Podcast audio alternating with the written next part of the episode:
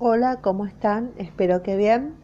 Bueno, vamos a seguir con eh, vacunas, la importancia de las vacunas antes y después del embarazo. Eh, son, eh, vamos a ver vacunas del calendario en las embarazadas. El embarazo es un acontecimiento trascendental en la vida de la mujer, puede implicar una potencial situación de riesgo para, por lo menos dos personas, que son la madre y su hijo. La vacunación de la embarazada surge de la necesidad de cuidar la salud integral de la mujer y de su hijo en gestación.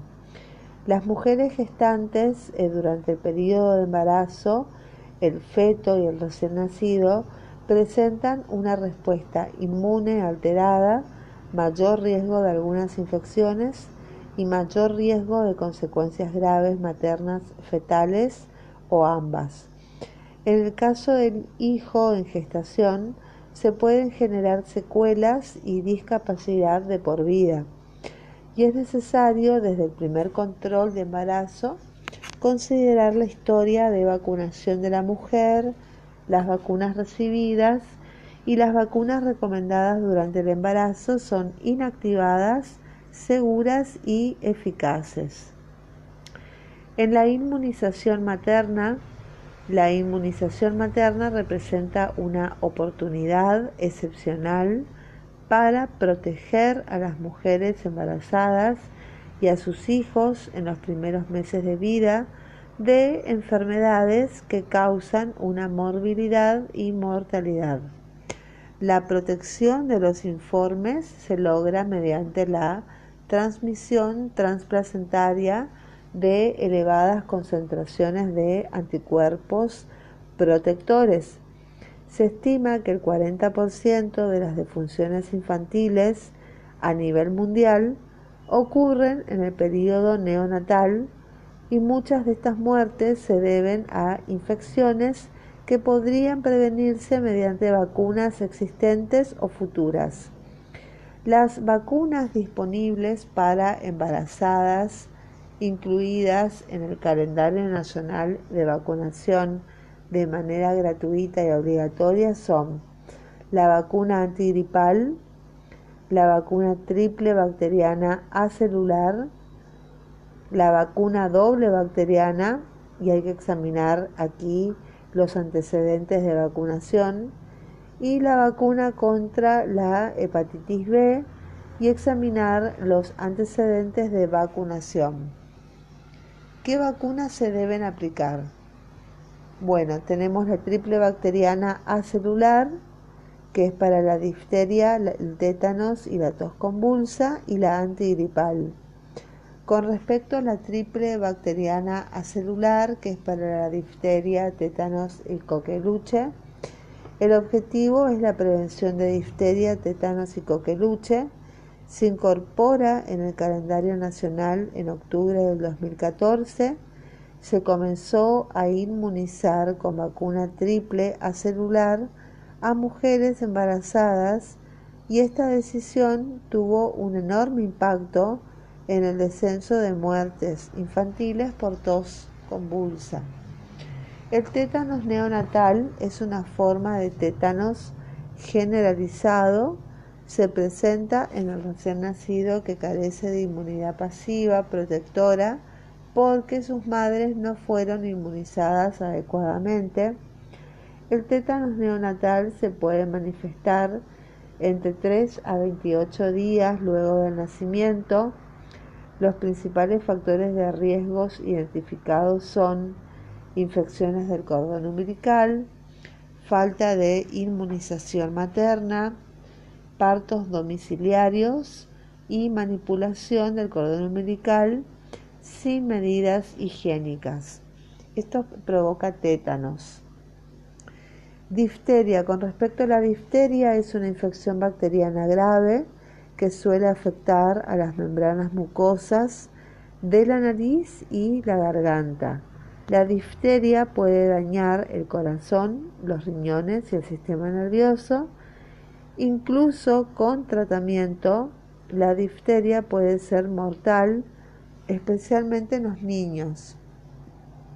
Los signos y síntomas de difteria comienzan generalmente de 2 a 5 días después de contraer la infección y pueden comprender los siguientes.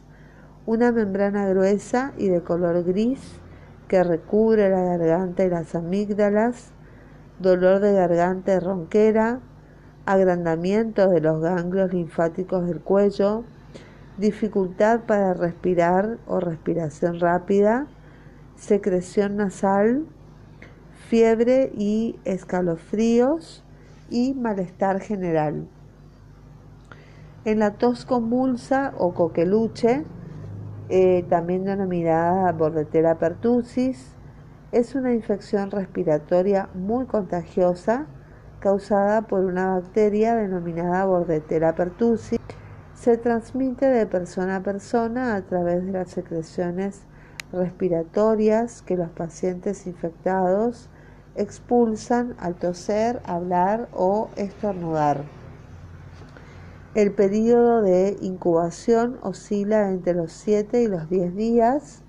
Los primeros síntomas son similares a los de un resfrío, a los que se le suma una tos seca que llega a ser tan intensa que habitualmente altera la respiración, causa el ahogo del niño y le genera problemas de alimentación y, y dormir y la tos convulsa es más grave en menores de un año.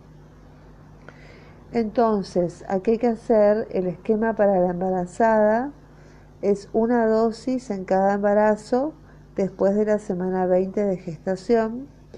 El esquema para embarazada anteriormente vacunada con tres dosis de doble adulto sin refuerzo en los últimos 10 años debe recibir una dosis de refuerzo con triple bacteriana eh, acelular.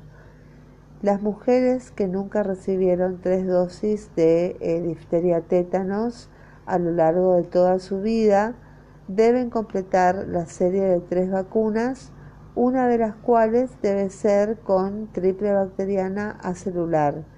Y las mujeres que acreditan una dosis de doble bacteriana en los últimos 10 años deben recibir una dosis de triple eh, bacteriana acelular.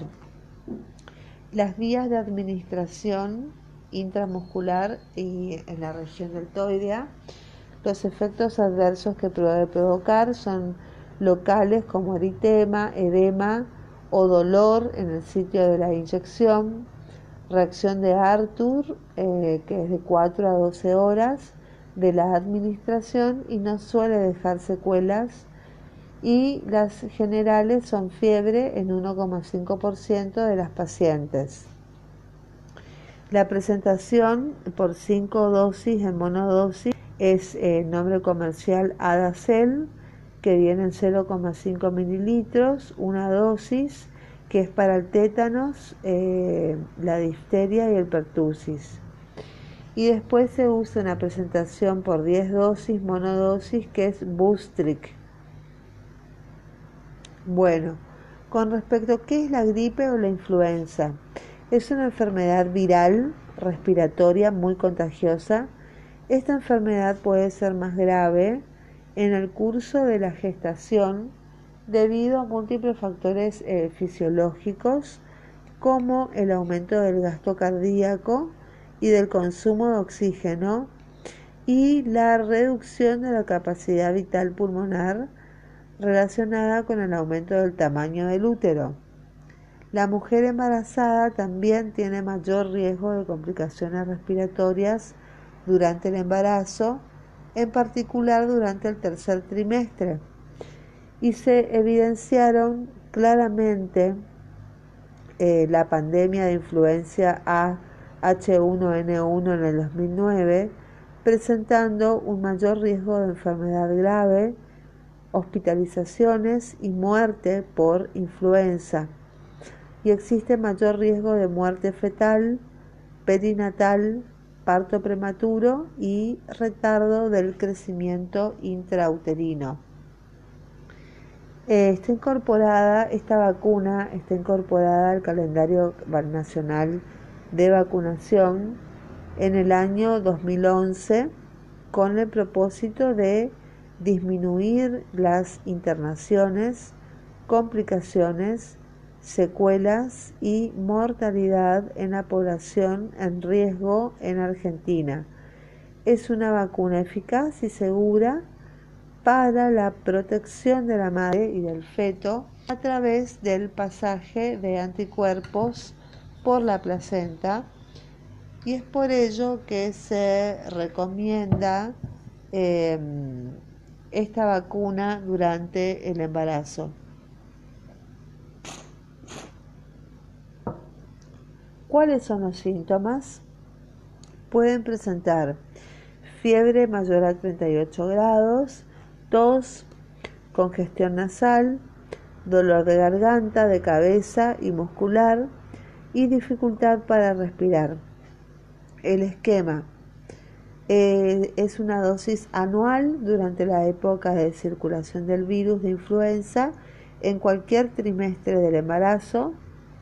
La vacunación se realizará en cada embarazo, ya que la cepa viral cambia y el título de anticuerpos cae rápidamente a los 9, entre 9 a 12 meses posteriores a la vacunación. Se debe realizar con un lapso mínimo de 10 días después del parto si no hubiesen sido vacunadas durante el embarazo.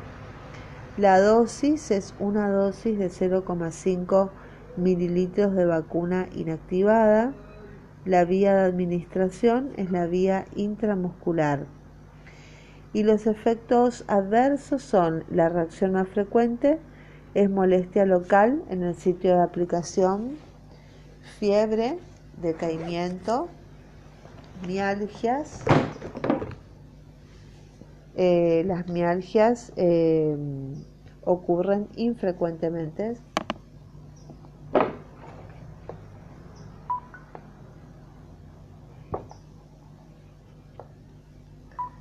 Y estas reacciones comienzan a las 6 a 12 horas después de la vacunación y pueden persistir durante 48 horas. Em, entonces se usa el Viraflu, que es el nombre comercial. El Viraflu es una vacuna antiinfluenza con antígenos de superficie inactivados y tienen una dosis de 0,5 mililitros. Bueno, durante el puerperio el puerperio, también llamado posparto, puede definirse como el periodo de tiempo en que comienza la, en la finalización del parto hasta las seis semanas posparto, cuando vuelve a la normalidad el organismo femenino. Durante el puerperio tenés las defensas del organismo más bajas y es importante que antes del egreso de la maternidad completes el calendario nacional de vacunación. Las vacunas en el puerperio, bueno, son la primera la antigripal. Si no se aplicó la vacuna antigripal durante el embarazo, es muy importante que recibas la dosis anual antes de salir de la maternidad, después del parto, a fin de evitar desarrollar un cuadro grave y además de proteger a la embarazada, esta medida preventiva permite transmitirle anticuerpos al bebé durante la lactancia. Bueno, con respecto pasamos a la del sarampión. El sarampión es una enfermedad eruptiva, febril, que puede presentarse en todas las edades, siendo de mayor gravedad en niños menores de 5 años o desnutridos. Eh, acá se aplica la doble viral, que es contra la rubiola y el sarampión. Puede causar graves complicaciones respiratorias, la rubiola como neumonía, eh, el sarampión también, enfermedades del sistema nervioso central, como convulsiones, meningoencefalitis, ceguera y enfermedades tardías con complicaciones crónicas. La rubiola es una enfermedad viral que puede presentarse en adultos y niños cuando una mujer embarazada susceptible se expone al virus puede llevar a muerte fetal y neonatal y al síndrome de rubiola congénita con graves malformaciones en el recién nacido que producen sordera, ceguera y cardiopatías congénitas. El frasco multidosis. Una vez iniciado su uso, se debe desechar después de una jornada de trabajo de 6 horas es una suspensión liofilizada de una combinación de cepas de virus vivos atenuados con de sarampión, cultivada en el embrión de pollo, y rubiola, que es cultivada en diploides humanas. Esta vacuna debe conservarse entre 2 grados y 8 grados centígrados en la parte central de la heladera, la que debe tener un sistema de control de temperatura de máxima seguridad y no debe congelarse. La vía de administración es subcutánea, el lugar de aplicación es en la parte superior del brazo, formando un pliegue con la piel, con la piel del tejido celular subcutáneo. Eh, la dosis es de 0,5 mililitros y se administra después del parto antes de, salir de la internación. Y otras vacunas a tener en cuenta en el puerperio son la hepatitis B, si no la recibió o debe completar esquema, y la vacuna contra la varicela en el puerperio hay que vacunar eh, a toda paciente susceptible identificada en el embarazo. Bueno, muchas gracias, que tengan un excelente día, 拜拜。